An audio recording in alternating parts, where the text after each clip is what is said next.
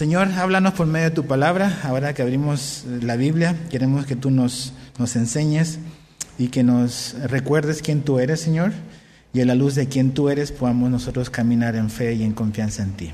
En el nombre de Jesús, amén. Ok, las preocupaciones, el afán, la ansiedad, es algo que todos hemos vivido en algún momento de nuestra vida, o a lo mejor lo estamos viviendo aún. Eh, el anhelo que, tengo es que podamos eh, ver qué es lo que la Biblia nos dice. Yo a lo mejor puedo creer que Quizás tú has leído muchas cosas en otras partes. Eh, aquí no vamos a hablar de, lo que el mundo tiene que decir sobre la ansiedad, queremos saber lo que Jesús tiene que decir sobre la ansiedad, la preocupación. Eh, la ansiedad, el temor, las preocupaciones, eh, yo sé que a veces en ciertos casos está relacionado con algo físico, una enfermedad física.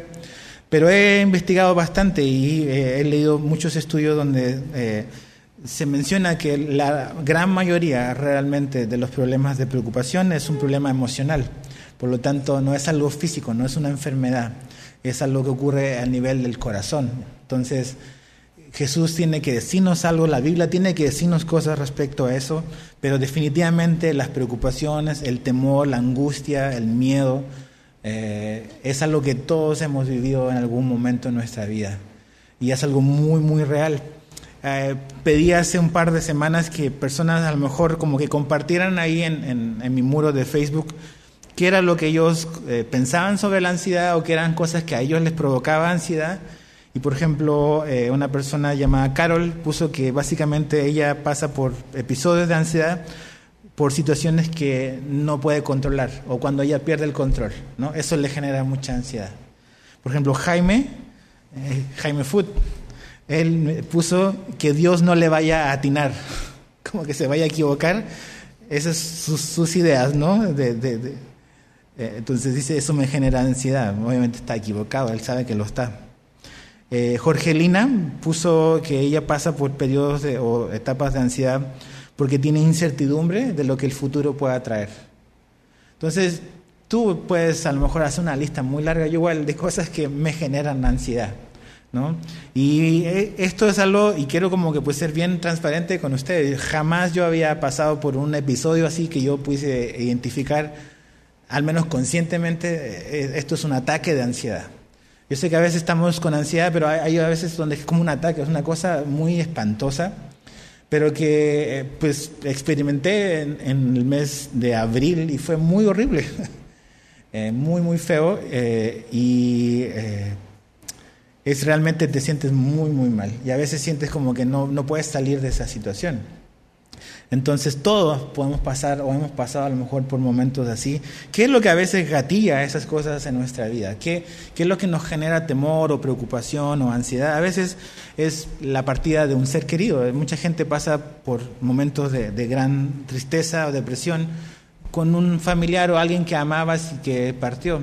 A veces te genera preocupación y ansiedad una enfermedad inesperada una noticia que no esperabas respecto a tu salud, algún estudio que llegó o te mandaron a hacer unos estudios y estás así como que, ¿y cuáles van a ser los resultados? Eh, o a lo mejor ya tienes los resultados y los resultados no han sido buenos. Eso también genera ansiedad, temor, preocupación. A veces ahora con todo lo que ha pasado en esta pandemia, el trabajo, mucha gente sin trabajo o con una remuneración eh, menos de lo que era normal, eso también genera estrés, preocupación, afán. A veces el exceso de trabajo también te genera ansiedad, preocupación. Una crisis matrimonial, eh, una ruptura familiar, un problema con, hijos, eh, con hijos pródigos. Eh, a veces te generan etapas de, de, ansiedad. Si estás soltera o soltero, a lo mejor eso te tiene ansioso, que no te vayas a quedar así. Entonces, si, si somos sinceros, hay muchísimas cosas que, por las cuales nos preocupamos, ¿no? Que, que hay mucho sol, eh, no, que está lloviendo muy fuerte. Eh, siempre es como que hay cosas que, que nos pueden generar temor y angustia. Somos una máquina a veces de eso, de temor y angustia. Ahora, eh, busqué una definición que da el diccionario Webster, que me parece muy interesante y, y muy como acertada eh, sobre qué es lo que es la ansiedad o la preocupación. Dice que es una sensación anormal y abrumadora de aprensión y miedo, a menudo acompañada por signos físicos como tensión, sudoración y aumento de la frecuencia del pulso. Y esto creo que es muy importante. Dice, por dudas sobre la realidad y naturaleza de una amenaza. Dice, y por dudas sobre la capacidad de uno para afrontarla. Entonces, lo que genera la ansiedad es una amenaza, que no sabemos qué tipo o qué naturaleza es esa amenaza, y sobre todo, cómo vamos a nosotros poder enfrentarla o, o reprobarla o pasarla. Entonces, esas cosas dice que son las cosas que provocan en nosotros eh, o lo que el temor y la ansiedad produce en nuestra vida. Una situación extraña, una situación difícil que nos toca vivir. Ahora, ¿qué es lo que Jesús tiene que decirnos? ¿Qué es lo más importante? Jesús siempre da el diagnóstico correcto. ¿okay? Cuando Él ve y nos ve y nos conoce, sus palabras son las realmente 100% confiables. Aquí no estamos hablando de la opinión de un hombre, estamos hablando de la opinión de Dios hecho hombre por lo tanto, su, su pronóstico, no su pronóstico, su diagnóstico es el acertado, el correcto. Y él usa la palabra, si te fijas ahí, eh, vamos a ir ahí a Mateo 6 y vamos a leer desde el verso 25. Dice, por eso les digo, no se preocupen por su vida.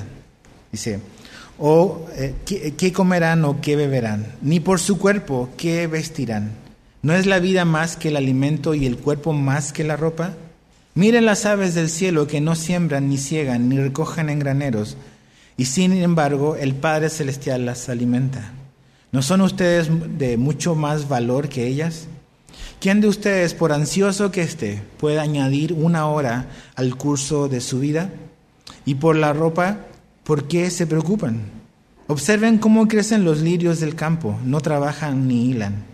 Pero les digo que ni Salomón en toda su gloria se vistió como uno de ellos. Y si Dios así viste a la hierba del campo, que hoy es y mañana es echada al horno, ¿no hará Él mucho más por ustedes, hombres de poca fe? Por tanto, no se preocupen diciendo qué comeremos o qué beberemos o eh, con qué nos vestiremos, porque los gentiles buscan ansiosamente todas estas cosas que el Padre Celestial sabe que ustedes necesitan todas estas cosas.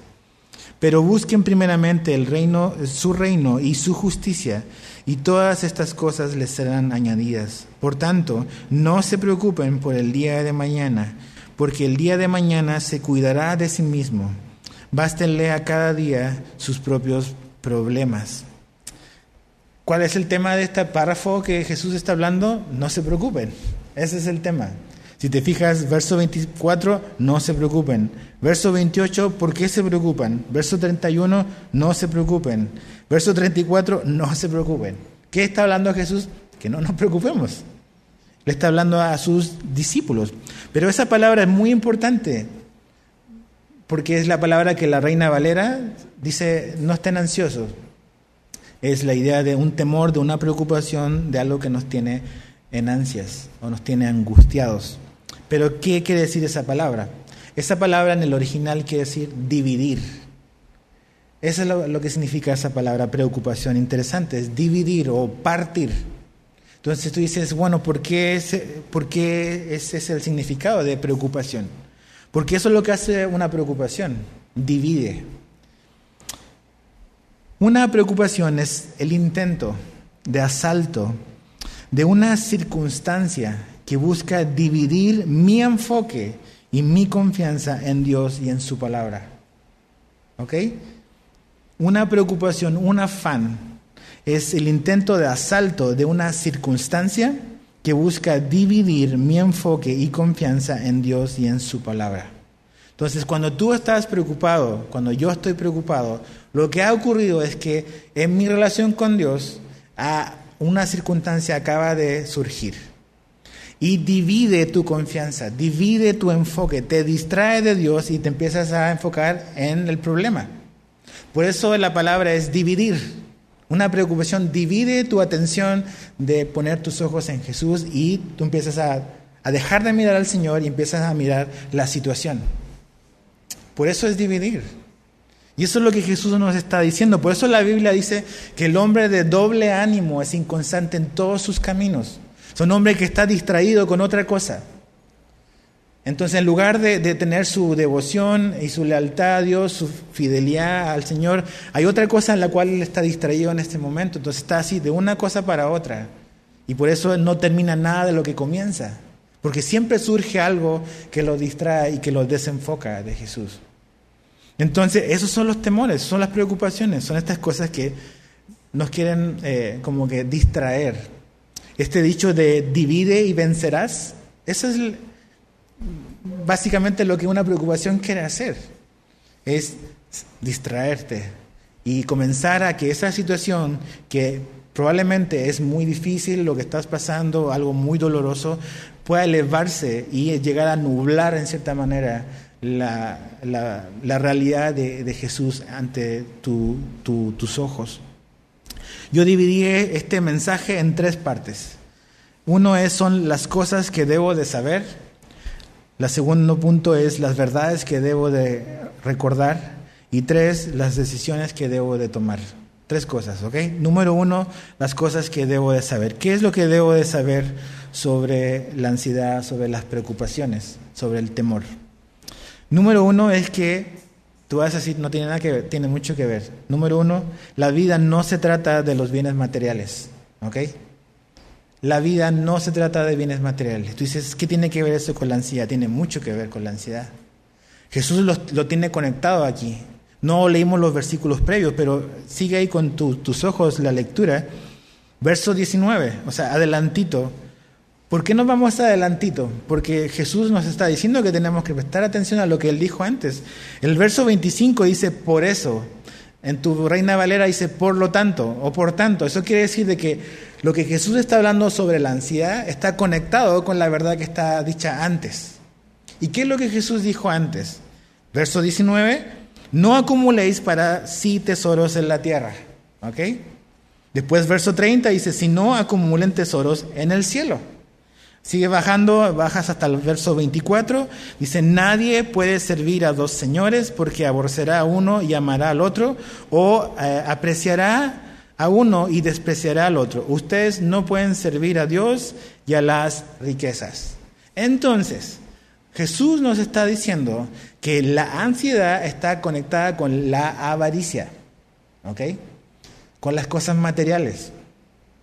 No es o sea, las cosas materiales no es la única fuente de ansiedad por las cosas que nos preocupamos, pero si somos bien realistas y bien sinceros con nosotros mismos y delante de Dios, nos vamos a dar cuenta que muchos de nuestros temores y preocupaciones están conectados con las cosas materiales que no tenemos.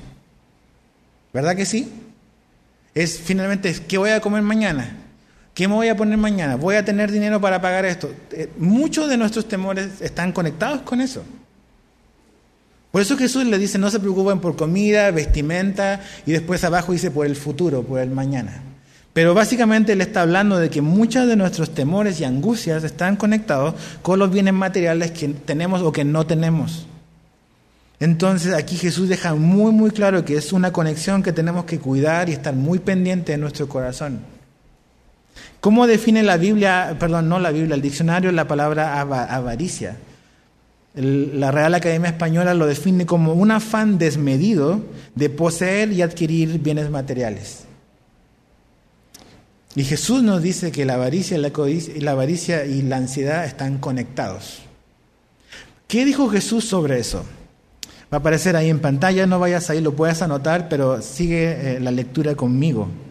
Jesús en Lucas 12, 15, en el, en el texto paralelo que Lucas da sobre este mismo momento que Jesús enseña, Jesús y Lucas escribe algo muy interesante que Jesús dijo. Dice, y les dijo, estad atentos, dice, y guardaos de toda forma de avaricia. O sea, la avaricia tiene muchas formas, ¿ok? Toda forma de avaricia. Porque aun cuando alguien tenga abundancia, su vida no consiste en sus bienes. Jesús está dejando algo muy, muy claro. La vida humana, la vida eternal, no se trata de los bienes que tú y yo acumulamos y tenemos, Jesús está dando ahí una declaración muy importante. ¿Por qué? Porque aquí Él está conectando con la ansiedad. Si Jesús nos está diciendo que la vida no se trata de las cosas materiales que, que, tú y yo podemos tener, entonces ¿por qué nos estamos preocupando por lo que no es importante? ¿Te das cuenta de la lógica, el razonamiento de Jesús? Él nos, él nos dice que la vida no se trata de las cosas que acumulamos. Y esas cosas que nosotros consideramos como las más importantes son las que generan ansiedad y preocupación en nosotros muchas veces. Entonces, tenemos que dejar de que esas cosas dejen de ser lo más importante en nuestra vida. ¿Quieres vivir más tranquilo? Deja de poner las cosas materiales en el primer lugar en tu vida o en mi vida. Eso es lo que Jesús nos está diciendo. Nos preocupamos por lo que tenemos, por lo que no tenemos, por lo que nos falta, qué vamos a hacer mañana, cómo vamos a pagar esto. Y no es que Jesús dice, ya, eso no importa, ¿ok? Después al final vamos a, a ver eso. Pero Jesús nos está dejando claramente que si la vida no se trata de lo material, tú y yo no tenemos por qué preocuparnos de esas cosas. Esto es algo muy importante. Jesús quiere que sus discípulos vivan una vida libre de preocupaciones. Ok, yo sé que esa es una afirmación muy osada, ¿verdad que sí? Pero eso es lo que él está diciendo, no se preocupen, no se preocupen, no se preocupen. Entonces, piensa en eso, examina a lo mejor ahí en tu papel, donde estás anotando, pon a lo mejor ahí, haz el ejercicio, ¿cuáles son las cosas que al día de hoy me generan temor y ansiedad? A lo mejor yo sé que pueden salir muchas otras cosas, pero examina esas cosas y velo a la luz de lo que Jesús nos está diciendo. ¿Y cuántas de esos temores en tu vida tienen que ver con los bienes materiales? Entonces necesito cambiar algo en mi corazón. Necesitamos hacer un cambio en nuestra vida. Ok, otra cosa que debo de saber. Las preocupaciones son una realidad en la vida del cristiano. ok, las preocupaciones son una realidad en la vida del cristiano. ¿Por qué estoy diciendo eso? ¿A quién le está enseñando Jesús aquí? ¿A quién le está hablando? Este es una enseñanza, un mensaje conocido como el Sermón del Monte. Es una enseñanza que Jesús da de Mateo 5 eh, al 7. Pero si tú retrocedes ahí al capítulo 5, a los primeros dos versículos, te vas a dar cuenta que había mucha gente que estaba siguiendo a Jesús. Pero dice que cuando sus discípulos se acercaron, Jesús les empezó a enseñar. Entonces, esta es una enseñanza que Jesús, a pesar de que hay mucha gente que está a lo mejor incluso oyendo, esta es una enseñanza que está dirigida primordialmente a los discípulos de Jesús. O sea, gente que comió, caminó y sirvió con Jesús, ¿ok? No son el peor de los paganos, el tipo de ateo, no, no, no, está hablando a gente que cree en Dios, que cree en Jesús. Entonces, o sea, tú podrás dar fe, yo puedo dar fe de que el ser cristiano no significa que no voy a preocuparme. ¿Ok? Entonces, debes de dejar de preocuparte de que estás preocupado. ¿Ok? O sea, ok, Jesús deja claro que no debemos preocuparnos, pero, ok, nos preocupamos. Y Jesús nos trata con gracia y con amor. Pero nos quiere eh, mostrar que realmente no vale la pena seguir preocupado o continuar preocupado. Entonces le está hablando a gente, a su gente. No se preocupen. O sea, yo me imagino, bueno, trato de imaginarme, o sea, Jesús, el hombre más tranquilo en la faz de la tierra. Los discípulos, los hombres más preocupados siempre por todas las cosas. Pero eh, Jesús, nada de estrés. O sea, nunca así como que vamos a correr. No, siempre en el tiempo, en el lugar que Dios quería, el Padre quería para él. Entonces, esta es una realidad que, que, nos va a tocar y que nos está tocando a lo mejor ahora en estos tiempos difíciles, estar preocupado. Hay muchas cosas que a lo mejor te tienen preocupado. Los discípulos eran propensos a preocuparse, ¿verdad? ¿Te acuerdas cuando eh, eh, la multitud, ¿no? Y ya se empezó a anochecer y los discípulos le dicen a Jesús, ¿sabes qué? ¿Te vamos a dar un consejo, Jesús? Creo que ya muy tarde, mucha gente, yo creo que sería buena idea que los mandaras que se vayan a la casa porque no tenemos que comer y ya tienen hambre. Y Jesús le dice, no, denle a ustedes de comer. ¿Te imaginas así como que el colon de Pedro? Ok, Felipe no empezó a sacar las cuentas. No, con 200 denarios ni siquiera nos va a alcanzar. ¿Tú te imaginas el nivel de estrés y de preocupación de los discípulos ahí cuando Jesús dice, no, ustedes encárguense del asunto? o sea, eso somos nosotros, ¿verdad? O sea, incluso nos ponemos nerviosos con lo que Jesús nos dice. Cuando eh, los discípulos iban en la barca y viene la tormenta y eh, Jesús está dormido en la barca. Y empiezan a paniquearse y a llenarse de miedo, a llenarse de temor y de preocupación. Y le dicen al Señor, Señor, sálvanos que perecemos. Y Jesús está ahí durmiendo. Jesús, no sé, por si te interesa saber, quizás nos vamos a ahogar, entonces por favor ayúdanos. Llenos de temor. Y Jesús durmiendo. ¿Ok? Entonces ves en la vida de los discípulos esa tendencia a vivir preocupado o a tener ansiedad por muchas cosas que pueden pasar. Y eso somos tú y yo. O sea, no nos estamos burlando de los discípulos, nos estamos viendo reflejado en los discípulos. Ahora, cuando tú ves, por ejemplo, que Pedro, en, no vayas ahí, pero en Filipenses 4:6, le dice a los cristianos de Filipo, por tanto, no o por nada estéis afanosos. ¿Por qué les diría eso? Nada más porque dijo, ah, voy a rellenar la carta que voy a terminar. No. Porque el Espíritu Santo sabe que esa es una tendencia en ti y en mí a afanarnos, a preocuparnos. Es la misma palabra que aparece acá. Y vamos a estudiar esa, esa parte en otro domingo. Primera de Pedro 5.7. Pedro le escribe a los cristianos y dice, echando toda vuestra ansiedad sobre él. ¿Por qué Pedro habrá dicho eso? Porque los cristianos a los cuales él estaba escribiendo estaban pasando por momentos de mucha ansiedad. ¿Qué era lo que estaba ocurriendo en ese tiempo, en ese contexto? Los cristianos estaban comenzando a, ser perseguidos muy, muy severamente. Entonces eso generaba ansiedad y preocupación y temor. Y Pedro le dice, por nada, o sea, echen toda vuestra ansiedad sobre él. Entonces esto es muy importante. No es que el cristiano no va a pasar por ansiedad, temor y preocupación, porque todos vamos a pasar por eso, pero lo que nos hace diferente a nosotros es qué vamos a hacer cuando estemos ahí. ¿Ok?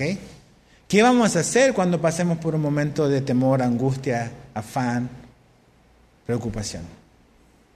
Y eso es lo que finalmente podemos compartir con el mundo que no conoce a Jesús. Cuando te vienen y te preguntan, oye, o sea, tú igual has pasado por cosas difíciles, ¿cómo le has hecho? ¿Qué vas a decirle? No, pues léete este libro de autoayuda. Pues no.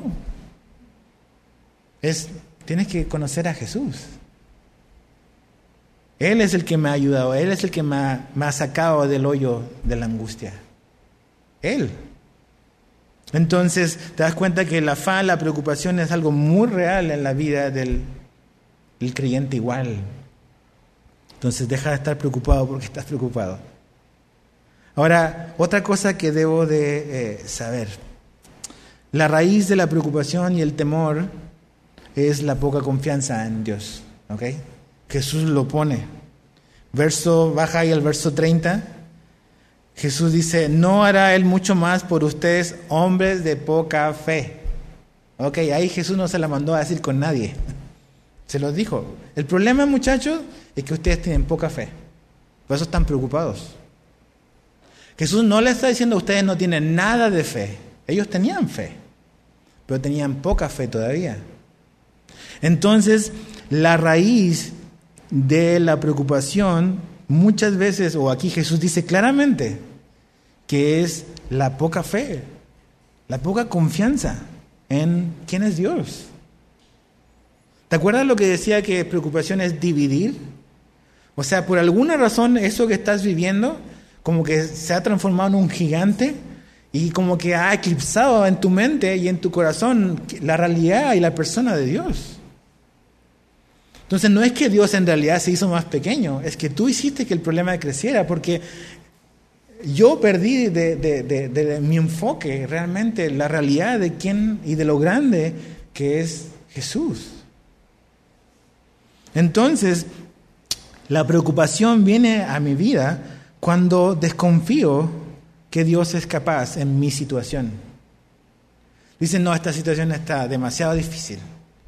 Eh, no, no se va a poder. No, no puedo. Y, y sí, tú no puedes, pero no se trata de ti. Se trata de lo que Dios puede y de la capacidad de Dios. La capacidad que Él tiene para cambiar las cosas. Entonces, estás pasando por algo y como que dices, no, o sea, yo tengo que tomar el control de esto. Perdí el control porque ya las cosas no dependen de mí. Entonces, ¿cómo lo voy a hacer para que esto cambie? No tengo que arreglarlo yo. Y, uf, y eso es vivir en estrés, en ansiedad siempre. Es suelta el control. Recuerda que Dios siempre está en control. Y eso es lo importante. Y Él nunca lo ha perdido.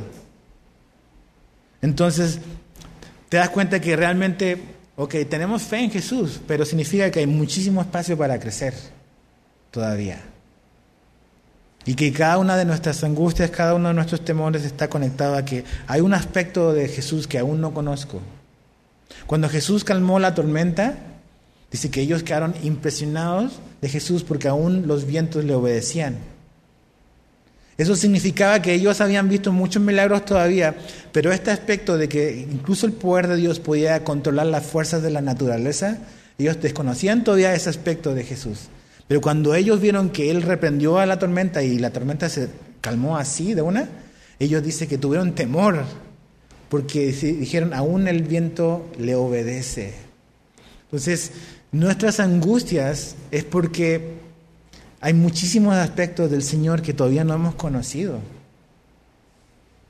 Y a veces es precisamente en los problemas y en las dificultades que vamos a conocer un aspecto de Jesús que desconocíamos, una capacidad. A lo mejor lo sabíamos, pero realmente hasta que no pasamos por el momento no lo hemos experimentado. ¿Te acuerdas de Job? Al final su conclusión es, antes de oída te había oído, pero ahora mis ojos te ven. ¿Por qué o cómo pudo decir eso él? Por todo lo que pasó. Job no pudo haber dicho o haber llegado a una convicción de esa manera si él no hubiese pasado por tanto sufrimiento. Entonces, el problema no es Dios, el problema es nuestra fe, que necesita crecer. Tenemos que pedirle al Señor que Él aumente nuestra fe.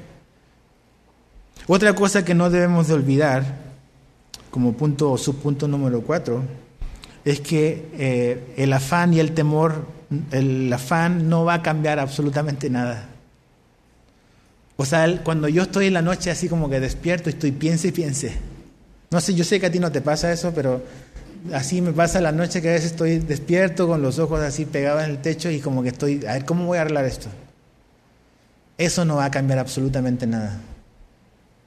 Jesús dice aquí, oye, o sea, por más que estés preocupado, no vas a vivir más años. No, no, no, no va a ser así. O sea, dice el verso 27, ¿quién de ustedes por estar ansioso, o, dice, por ansioso que esté, puede añadir una hora al curso de su vida? O sea, la ansiedad no va a cambiar absolutamente nada. La reina Valera habla de la estatura. Y la idea es lo mismo. O sea, la idea es, tu estado de ansioso no va a cambiar absolutamente nada. Por más que quieras y estés preocupado, nunca vas a ser el del tamaño de Shaquille O'Neal, ¿ok? No va a cambiar nada. Ahora lo sabemos, ¿verdad? Pero igual en la noche estamos. ¿Verdad que sí? Y el Señor así como que, bueno. Entonces, pero necesitamos saber eso. La preocupación jamás ha cambiado absolutamente nada. Lo único que está haciendo es dañarnos, de hecho. Entonces, esas son las cosas que debo de saber. Punto número dos. Las verdades que debo de recordar. ¿Qué verdades debo de recordar? Número uno. Debo de pensar en hechos concretos en lugar de solo sentir. Debo de pensar en hechos concretos en lugar de solo sentir. ¿Por qué? Fíjate lo que dice el verso 26. Miren las aves del cielo que no siembran, ni ciegan, ni recogen en graneros, y sin embargo el Padre Celestial los, las alimenta. ¿No son ustedes de mucho más valor que ellas? ¿Quién de ustedes, por ansioso que esté, puede añadir una hora al curso de su vida? Y por la ropa, ¿por qué se preocupan? Observen cómo crecen los lirios del campo, no trabajan ni hilan, pero les digo que ni Salomón en toda su gloria se vistió como uno de ellos. Cuando estamos pasando por un momento de, un, problema, por una circunstancia difícil, es muy, muy fácil dejarnos llevar por lo que estamos sintiendo. O sea, cuando yo estaba pasando por esos episodios como de ataque de ansiedad, lo que yo sentía era muy, muy real. Y, me clavé en eso, o sea, o sea, y batallé, o sea, es una lucha, ¿no? Entonces, e, es, es muy, muy fácil cuando eh, estás como que en ese, en ese momento difícil, como que engancharte o quedarte pegado en lo que estás sintiendo. Pero aquí Jesús dice que no tenemos que como que quedarnos enganchados a lo que sentimos, sino que tenemos que mirar y observar. Tenemos que mirar y observar. Mirar y observar qué? La creación de Dios. Quiere decir de que cuando miramos algo, estamos mirando con el propósito de llenar nuestra mente de cierta información, de ciertas verdades que nos van a ayudar a salir de ese momento de afán y de temor y de preocupación. Dice, miren y observen, les dice Jesús. Primero que miren las aves del cielo, mirad las aves del cielo, como es el nombre de esta serie. Miren los pájaros volar, mírenla, dice Jesús. ¿Qué es lo que pasa cuando estamos así en ansiosos? Estamos clavados en nuestro mundo, en lo que me está pasando. Los ojos totalmente puestos en mí, en yo. No, no, no, miren para afuera, ¿ok? Miren la creación de Dios. Miren las aves.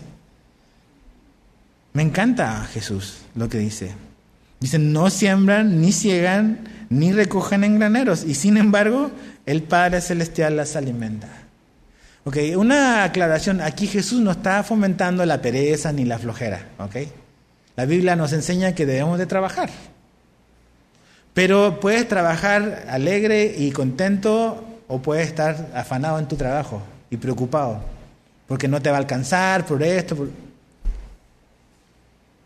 Aquí dice que las aves no hacen nada de esto y aún así el Padre las alimenta. Pero tú sabes que las aves viajan, agarran, construyen su nido, o sea, hacen cosas. Pero ¿quién es el que les provee esas cosas? Es Dios. ¿Ves? Entonces, claro, tú y yo nos movemos, no tenemos trabajo, bueno, vamos a buscarle. ¿Por dónde? Pero buscamos no afanados, sino tranquilos, porque lo que tú necesitas va a llegar en el momento en que tú lo necesitas. Entonces Jesús le dice, miren a los pájaros, o sea, yo proveo, bueno, Jesús dice, el Padre les provee por lo que ellos necesitan. También le dice, observen el verso 28, los lirios del campo. Los lirios eran una especie de flor silvestre que crecía en Israel. Hay mucha todavía discrepancia en qué flor será. En inglés dice lilies, las lilies. Pero realmente a lo mejor puede haber sido otro tipo de flor muy colorida, muy hermosa, muy común en los valles de Israel. ¿okay? Pero era algo muy hermoso y algo que los, hijos de Israel usaban mucho. Incluso en, el templo habían ciertas partes que tenían como que lirios ahí tallados, porque era algo que hablaba de belleza. Y Jesús dice, mira, miren a los lirios. Dice, yo las visto. Dice, y aún Salomón con toda su gloria nunca se llegó a vestir como los lirios. Ok, Salomón, lees en el primer libro de Reyes, un hombre que fue, o sea, ostentoso en todo lo que hizo. Cuando la reina Saba lo va a visitar, una de las cosas que le llamó la atención a ella es que no solamente la sabiduría que tenía Salomón, sino la ropa que tenían los sirvientes de Salomón.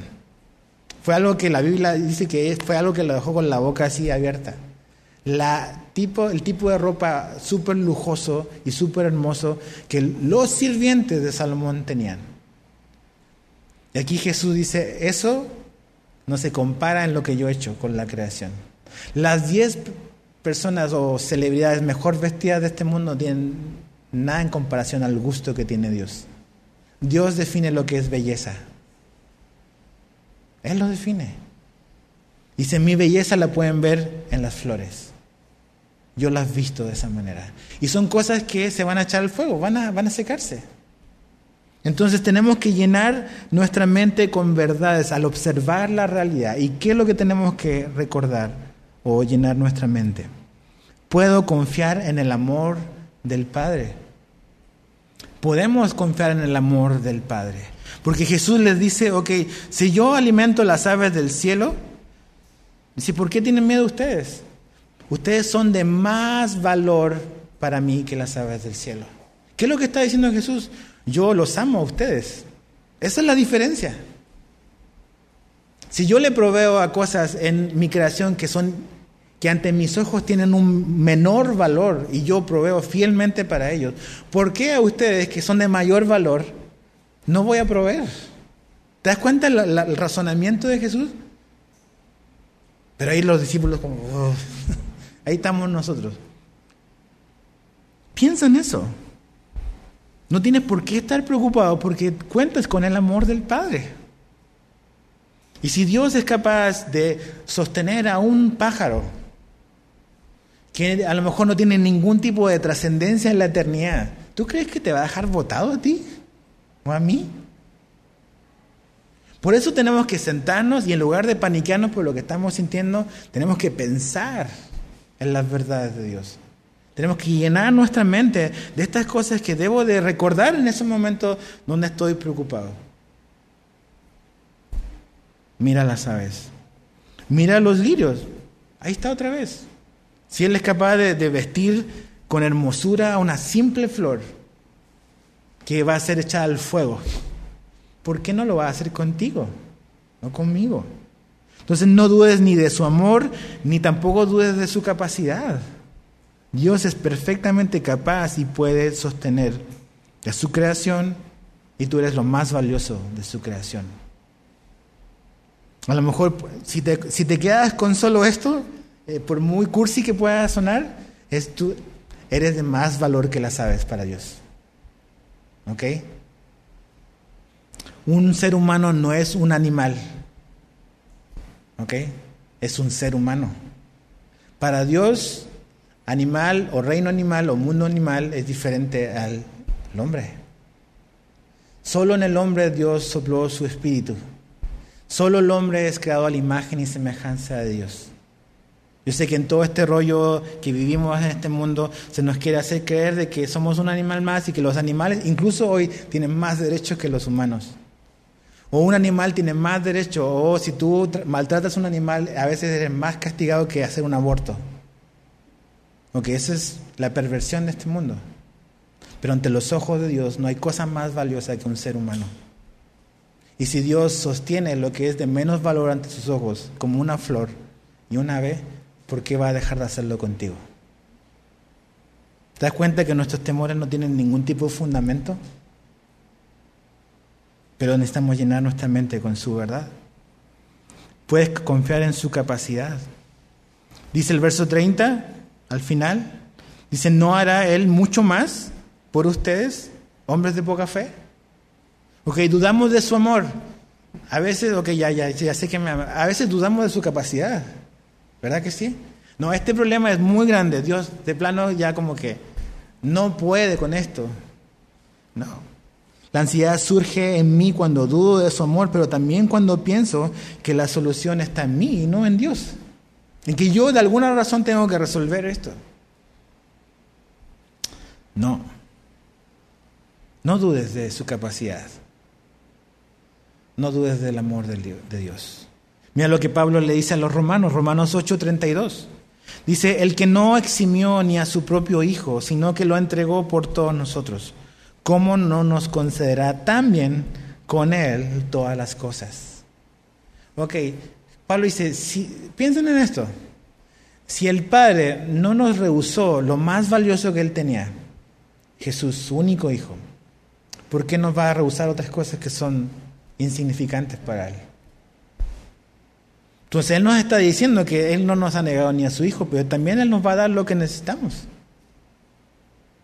Entonces, estas verdades deben ser como pilares en nuestra vida cuando vivimos momentos de ansiedad, preocupación o temor. No dudemos de su amor ni de su capacidad. Examina tus temores a la luz de estas verdades. Y te vas a dar cuenta que muchas de las cosas por las cuales a veces estamos preocupados porque son un ataque a estas verdades, al amor y a la capacidad de Dios de cambiar las cosas.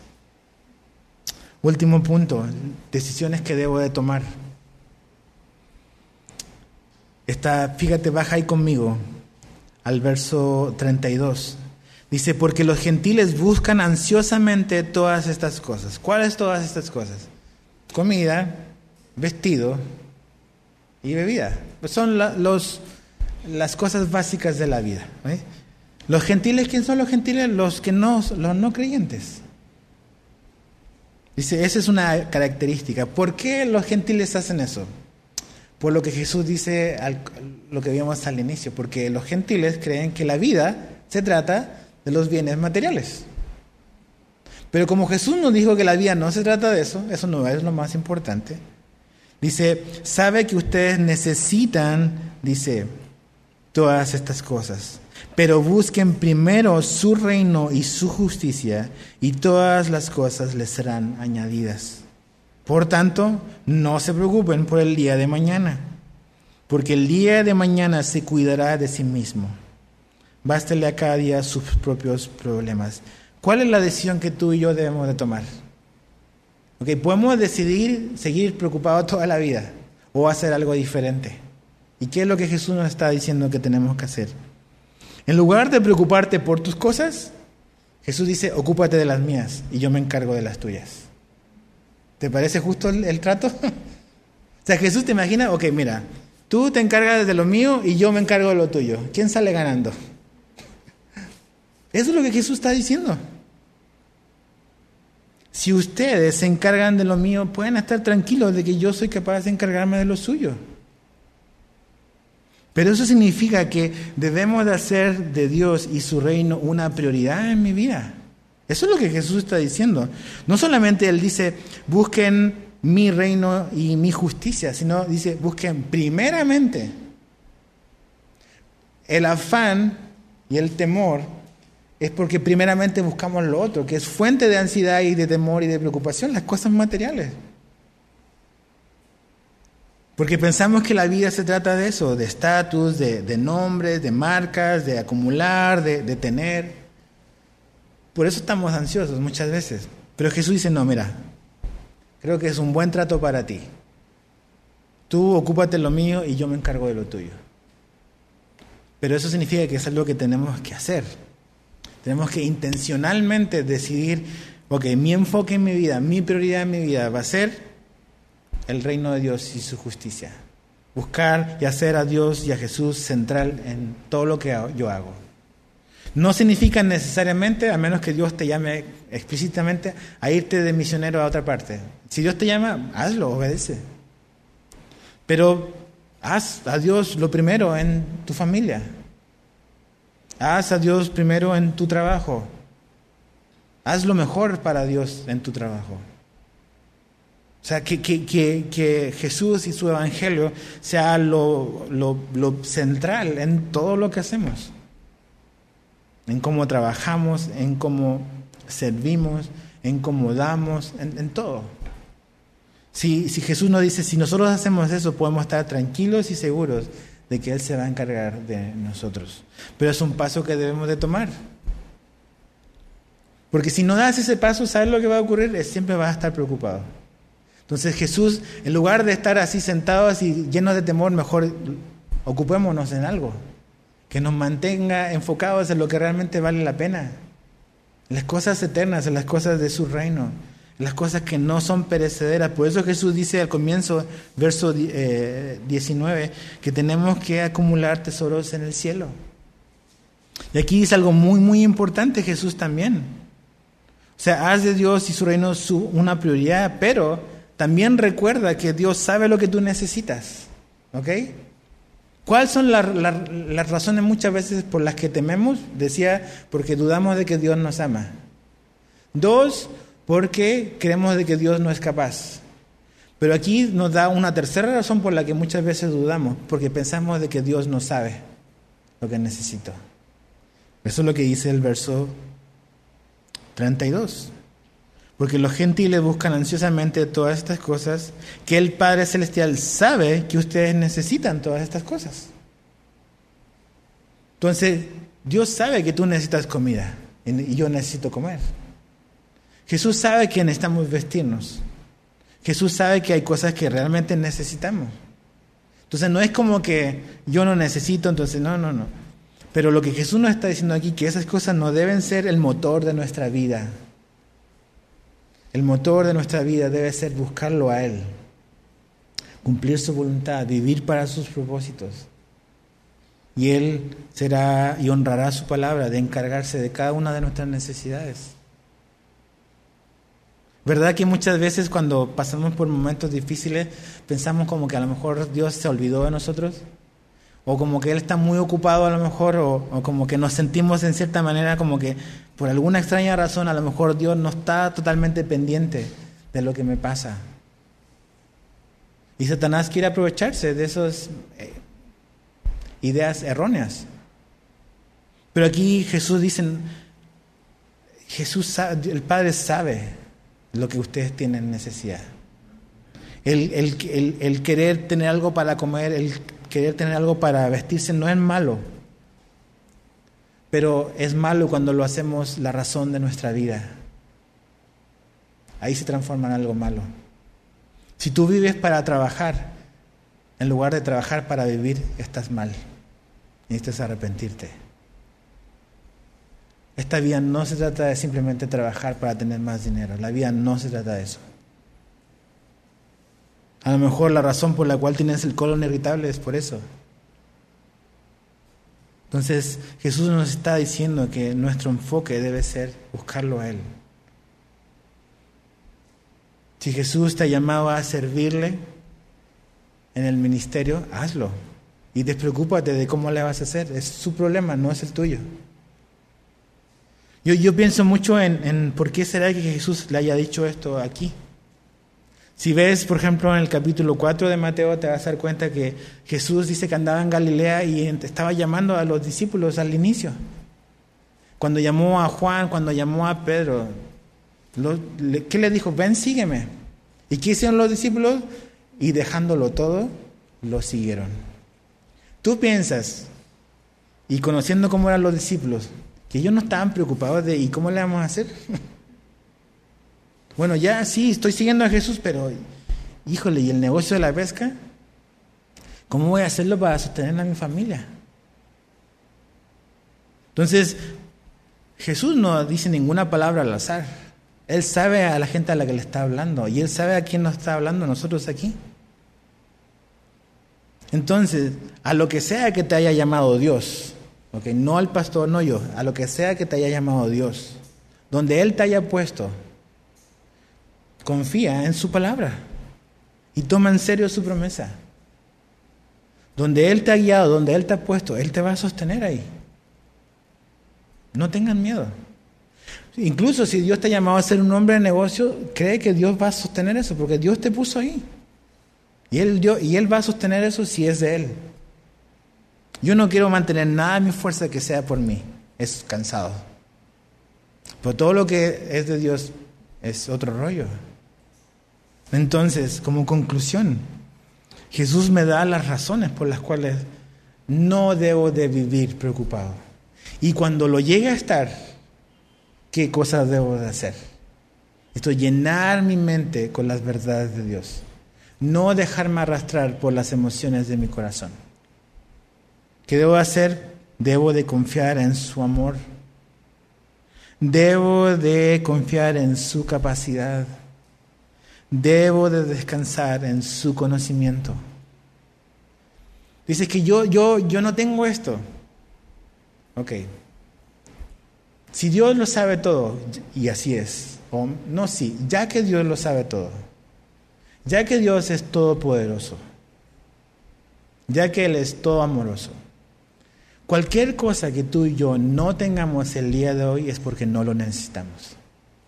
Yo sé que eso es muy, muy desafiante. Pero la luz de lo que Jesús acaba de decir acá, Él sabe de lo que ustedes tienen necesidad. Significa que si yo no tengo algo que yo considero es porque no lo necesito. No es porque Dios no puede, es porque ahora no lo necesito. A lo mejor me lo dará más adelante, no sé. Entonces puedo estar tranquilo que todas mis necesidades van a ser cubiertas por su amor, por su poder, por su capacidad, por su conocimiento. Acompáñame a Isaías 40 para terminar. Voy a leer de los versos 12 en adelante, es un párrafo un poco largo, pero quiero que veamos y examinemos y pongamos a la luz de quién es Dios todos nuestros temores y todas nuestras angustias. y, que veamos y pensemos si vale la pena seguir preocupado a la luz de quién es Dios. Isaías 40, verso 12 en adelante. ¿Quién midió las aguas en el hueco de su mano? Y con su palmo tomó las medidas de los cielos. ¿O con un tercio de medida calculó el polvo de la tierra? ¿Quién pesó los montes con la báscula y las colinas con la balanza? ¿Quién guió al Espíritu del Señor o como consejero suyo le enseñó? ¿A quién pidió consejo y quién le dio entendimiento? ¿Quién lo instruyó en la senda de la justicia, le enseñó conocimiento y le mostró el camino de la inteligencia? Las naciones le son como gota en un cubo y son estimadas como grano de polvo en la balanza. Él levanta las islas como el polvo fino. El Líbano no basta para el fuego, ni bastan sus bestias para el holocausto. Todas las naciones ante Él son como nada, menos que nada e insignificantes son consideradas por Él. ¿A quién pues asemejarán a Dios o con qué semejanza lo compararán? El artífice funde el ídolo, el orfebre, lo recubre de oro y el platero le hace cadenas de plata. El que es muy pobre para tal ofrenda escoge un árbol, dice que no se pudra. Se busca un hábil artífice para erigir un ídolo que no se tambalee. ¿No saben? ¿No han oído? ¿No eh, se lo han anunciado desde el principio? ¿No han entendido desde la fundación de la tierra? Él es el que está sentado sobre la redondez de la tierra, cuyos habitantes son como langostas. Él es el que extiende los cielos como una cortina y los despliega como una tienda para morar. Él es el que reduce a la nada a los gobernantes y hace insignificantes a los jueces de la tierra apenas han sido plantados, apenas han sido sembrados, apenas ha arraigado en la tierra su tallo, cuando Él sopla sobre ellos, se secan y la tempestad como hojarasca se los lleva. ¿A quién pues ustedes me harán semejante para que yo sea su igual? Dice el santo. Dice, alcen a los altos, a lo alto sus ojos y vean quién ha creado estos astros el que hace salir en orden a su ejército y a todos llama por su nombre. Por la grandeza de su fuerza y la fortaleza de su poder, no falta uno. Dice, ¿por qué dices Jacob y afirmas Israel, escondido está mi camino del Señor y mi derecho pasa inadvertido a mi Dios? ¿Acaso no lo sabes? ¿Es que no lo has oído? El Dios eterno, el Señor creador de los confines de la tierra, no se fatiga ni se cansa. Su entendimiento es inescrutable. Él da fuerzas al fatigado. Y el que no tiene fuerzas aumenta el vigor. Aún los mancebos se fatigan y se cansan, y los jóvenes tropiezan y vacilan. Pero los que esperan en el Señor renovarán sus fuerzas se remontarán con alas como las águilas, correrán y no se cansarán, caminarán y no se fatigarán. Ese es nuestro Dios. Ese es Jesús. Entonces, a la luz de quién es Él, ¿qué significa mi problema? ¿Por qué estoy con miedo? Ahí está. Entonces, ¿qué vas a hacer? La próxima vez que venga una situación que pueda generar en ti ansiedad, temor, angustia. Probablemente te está esperando aquí bajando la escalera. Enfócate en Jesús, en su reino, en hacer su voluntad. Y descansa en la capacidad, en el amor, en la sabiduría de Dios. Señor, te damos gracias por tu palabra. Gracias porque nos conoces, Señor, y ves lo que hay dentro de nosotros como siendo tan frágiles y tan propensos al temor, al miedo. Tú nos invitas, Señor, a, a dejar eso a un lado y a poder poner nuestra mirada en ti, en tu amor, en tu capacidad, en tu conocimiento. Gracias porque eres paciente con nosotros. Porque a pesar de nuestra fragilidad, Señor, eh, nos has llamado para ser tus hijos. Entonces, Señor, ayúdanos a poder cambiar las prioridades en nuestra, en nuestra vida. En dejar de creer a lo mejor lo que este mundo nos ha querido convencer por años, que si no tengo esto significo menos, que si no tengo esto otro valgo menos, o que lo que tengo es lo que me define, cuando no es así. La vida no se trata de los bienes materiales que tenemos. La vida se trata de conocer a nuestro Creador. Entonces, Señor, te damos gracias porque tú nos pones en el lugar donde debemos de estar y nos pones en la perspectiva correcta.